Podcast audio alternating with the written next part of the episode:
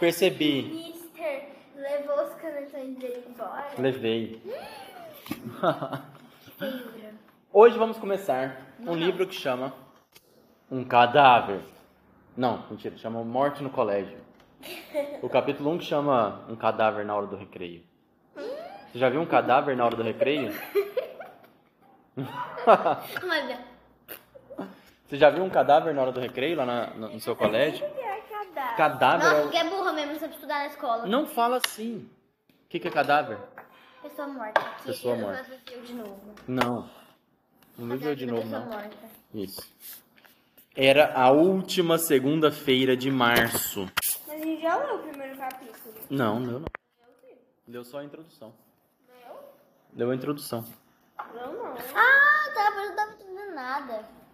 Era a última segunda-feira de março e o sol brilhava forte sobre a manhã quente e abafada do Rio de Janeiro. No colégio educandário Dois Irmãos, na rua Marquês de São Vicente, bairro da Gávea, Ivan foi o último da turma a descer para o recreio. E quando chegou, o pátio já estava cheio e o vozerio animado dos colegas se espalhava por toda parte. Ivan tinha 14 anos e estudava no nono ano. Sua irmã Sofia era quase dois anos mais nova e cursava o oitavo. Eles aproveitavam a hora do recreio para se sentar sob a copa frondosa da amendoeira que ficava bem no centro do pátio e conversar com os amigos enquanto comiam o lanche preparado por tio Fausto, com quem eles moravam. Que estranho, né? Por que que não moram com a mãe e com o pai? Nem é porque morreu. Era uma boa maneira de enganar o estômago até a hora do almoço. Mas naquela manhã o garoto não estava com fome. Ele nem sequer se dera ao trabalho de apanhar o lanche na mochila. Sofia, que sabia muito bem o que estava acontecendo, terminou de mastigar um pedaço do seu sanduíche e perguntou: A que horas você marcou com o diretor? Ivan, mo- Ivan mordeu os lábios. Às 10h15, faltam 5 minutos, estou aflito. Por mim, teria falado com ele mais cedo, antes de subir para a primeira aula. Só que seu Moacir só aparece na escola por volta das nove, nove e meia. Preguiçoso. Dizem que há anos o diretor cumpre com rigor o mesmo ritual, que já virou até um folclore. Ele chega, senta-se à mesa do seu gabinete, gabinete é sala. Faz uma longa oração, come alguma coisa que o secretário dele, o Geraldo, prepara na copa e só depois é que começa a trabalhar. Você encontrou mais um daqueles bilhetes hoje embaixo da sua carteira? Bilhe... Ó, eu recebi um bilhete misterioso hoje. Eu também recebi um. Cadê o meu? Cadê o seu bilhete misterioso? Ah, tá aqui. Eu recebi, da Marina. Não sei o que ela quis dizer, mas Também não sei não, então dá o livro pra nós. né? Foi a gente vai descobrir daqui a pouco.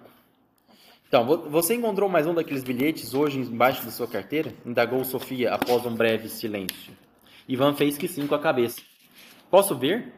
Ele olhou para os lados a fim de se certificar que ninguém estava vendo e disfarçadamente puxou o papel dobrado de um dos bolsos da calça, passando-o para Sofia. Ela abriu, leu o texto, impresso em letras grandes de computador. Suma daqui para sempre e fique calado, ou irá se arrepender. A cartinha. A cartinha. Será que a Marina disse isso pra mim aqui também? Não. Tá bom. Você me xingou.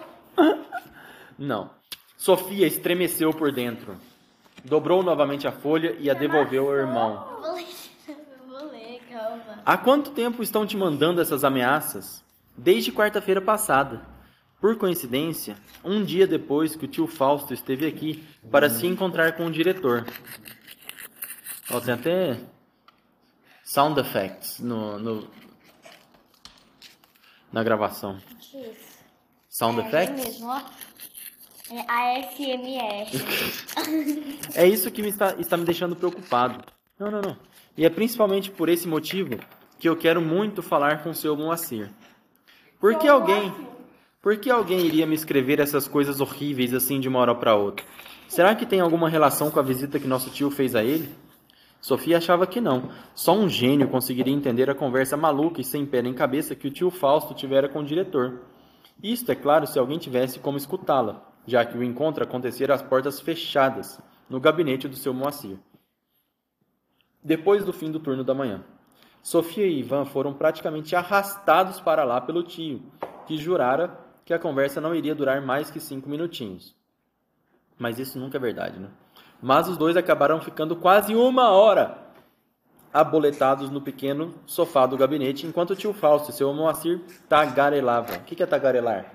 Falar mais. Exatamente, entusiasmados sobre alguns assuntos mirabolantes, meio difíceis de compreender. Até. Até em grego eles conversaram. Você sabe em grego? Eu sei, você tem, eu tenho certeza que você sabe uma palavra em grego. Homichu. Sofia. Um, O nome da minha prima é Sofia. E o que, que significa o nome dela, você sabe? Não. Você sabe o que significa Sofia? Greia. Sofia. essa... essa, essa é a parte portuguesada do, do grego. Mas Sofia em grego significa sabedoria. Sofia. Pode falar pra sua. É sua prima, você falou? Ela tem. Acho que 18 anos. Fala pra ela. Se ela você pergunta, ela sabe o significado do nome dela. Que é grego e significa sabedoria. Tá bom. Sofia. Não, já li isso aqui. É, até grego eles falaram. Cadê grego, gente? Tá, até em grego eles conversaram. Sofia forçou a memória e se lembrou do tio interessadíssimo em saber detalhes de uma viagem que o diretor tinha acabado de fazer à Grécia. Lembrou-se também de que eles mencionaram várias vezes o nome de um filósofo que viveu muitos anos antes de Cristo, e em especial uns tais manuscritos antigos, perdidos há muitos séculos, sobre os quais o seu tio já havia falado antes, embora nem ela nem Ivan, como sempre, tivessem prestado muita atenção.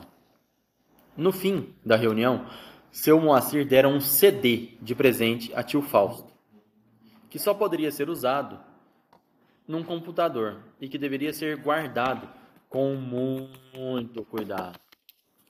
Para mim, esses bilhetes não passam de uma brincadeira sem graça de alguém querendo te assustar, disse Sofia.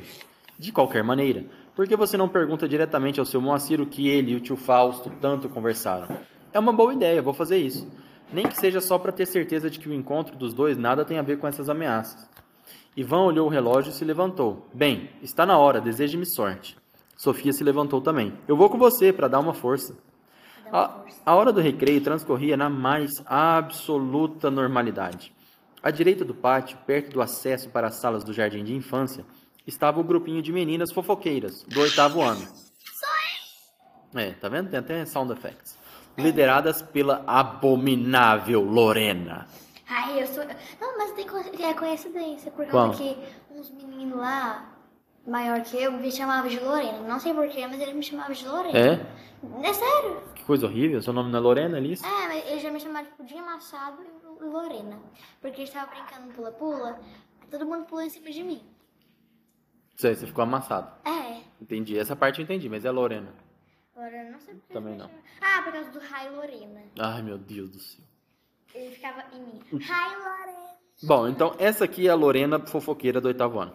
Que, orgu- que orgulhosamente se autodenominava a patricinha número um da Gávea. Eu. Esse grupo gastava o tempo praticando seus esportes favoritos, falar mal dos outros, esnobar os garotos, que eventualmente se aproximavam para puxar um papo. Do lado oposto, os trogloditas. Quem são os trogloditas? Otto, que estudava na sala de Ivan, e Vinícius, do primeiro ano do ensino médio. Os dois começavam mais uma vez a brincadeira estúpida de um jogar o outro contra a parede, e em seguida brigar para ver quem era o mais ágil e mais forte. Isso acontecia desde o início do ano letivo, pelo menos duas vezes por semana, a ponto de já terem sido apelidados pelos colegas de Troglo e Dita. Que legal! Não. Não demoraria para que a dona Dilma. Viesse com ele. Ah, o namorado do Lula? a coordenadora da, a coordenadora da manhã, aparecesse esbaforida no pátio para separá-los e levá-los até a sua sala.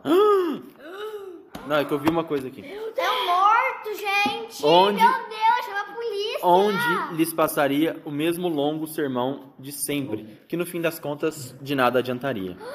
Morreu. E, calma, vocês estão dando spoiler. Ivan e Sofia saíram do pátio e segui- velho? seguiram pelo corredor que levava à diretoria. O local estava vazio e silencioso, bem diferente da algazarra que quase fazia tremer o chão do lado de fora. Eles se aproximaram da porta dupla que dava para a sala onde trabalhava Geraldo, o secretário calvo e corpulento do diretor. que, que é calvo? É uma pessoa que tem entrada na cabeça. Não, que não tem cabelo. É, não tem entrada na E cabeça. esticaram a cabeça para dentro. Será que o seu Moacir pode me atender agora? perguntou Ivan.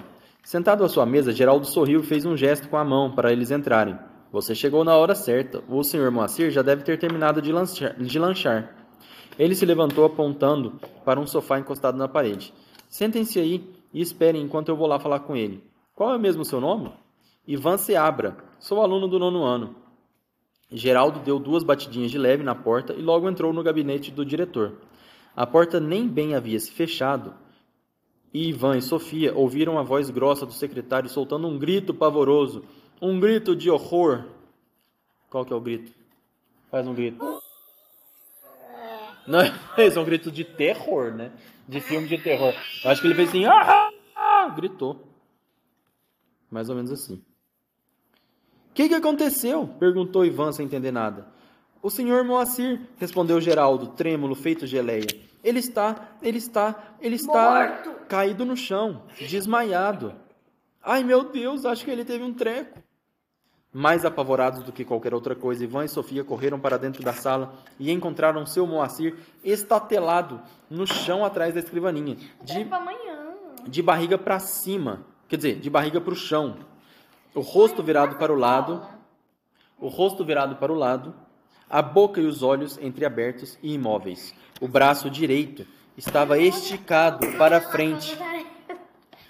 Oh, o braço direito estava esticado para frente e a mão segurava uma pera apetitosa e avermelhada, mordida num dos lados. Ah, foi a pera que matou ele.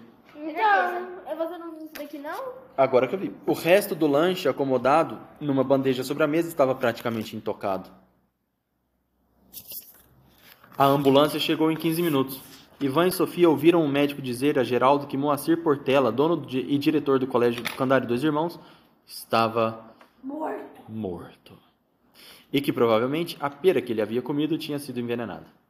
Por ordem da coordenadoria, as aulas naquele dia foram interrompidas e os alunos liberados. Em estado de choque, Ivan e Sofia saíram da escola e foram para casa a pé. Que horror! Alguém envenenou seu Moacir. Não paravam de pensar. Ivan puxou o papel com a mensagem ameaçadora do bolso e olhou para Sofia. A visita de tio Fausto semana passada, aqueles bilhetes que começaram a chegar de repente, e agora a morte misteriosa do diretor. Em silêncio, Foi o diretor? eles con... foi. Em silêncio, o seu Moacir era o diretor. Em silêncio, eles concordaram. Pra mim. Calma, deixa eu terminar. Em silêncio, eles concordaram que coisas estranhas estavam realmente acontecendo. Era hora de o tio Fausto prestar alguns esclarecimentos.